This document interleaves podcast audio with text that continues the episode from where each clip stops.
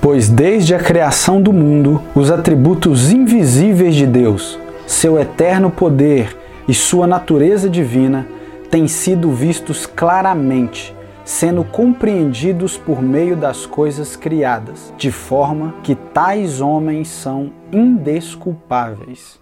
Romanos capítulo 1, versículo 20. O apóstolo Paulo, ao escrever a carta aos Romanos, ele faz uma introdução no capítulo 1 para dizer que todos os homens, sem exceção, têm capacidade de conhecer parte de Deus por meio dos atributos visíveis na criação. Se você estudar as culturas bíblicas ou as culturas fora da Bíblia, e você começar a estudar as religiões comparando-as com o cristianismo, você vai perceber que todo Deus criado nessas culturas, eles possuem um quê verdadeiro. Eles possuem uma essência de um Deus verdadeiro.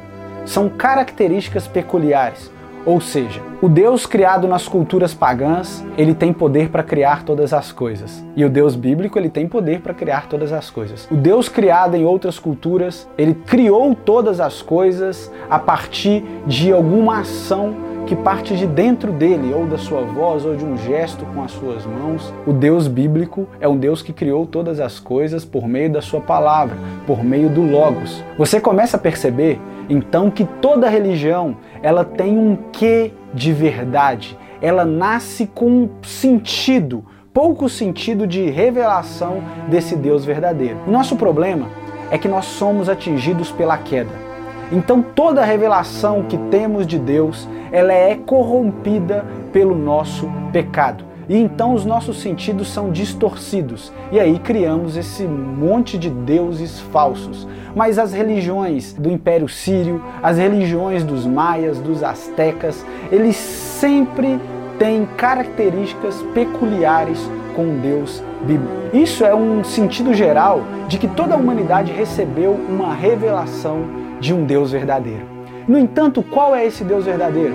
Quais são as características desse Deus verdadeiro? Esse Deus verdadeiro que se revelou em parte por meio de todos os seus atributos, mas que, segundo Paulo, já é o suficiente para sermos indesculpáveis diante de Deus quanto à nossa, nossa devoção, à nossa adoração, esse Deus se revelou para a humanidade com rosto, com ossos, peles e com uma vida na história, no nosso Cronos. Se você quer conhecer o Deus verdadeiro, você precisa conhecer Jesus Cristo. Jesus é a face de Deus.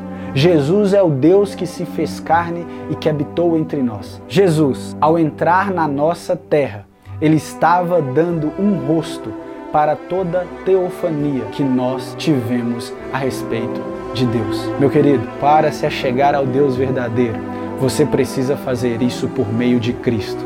Ele é o nosso intermediador. Nós somos indesculpáveis porque Deus já se revelou a nós. E mais do que se revelar, Ele nos deu o seu Filho, seu único Filho, o Filho do seu amor. Meu querido, se relacione com Deus por meio de Cristo. Que Deus te abençoe.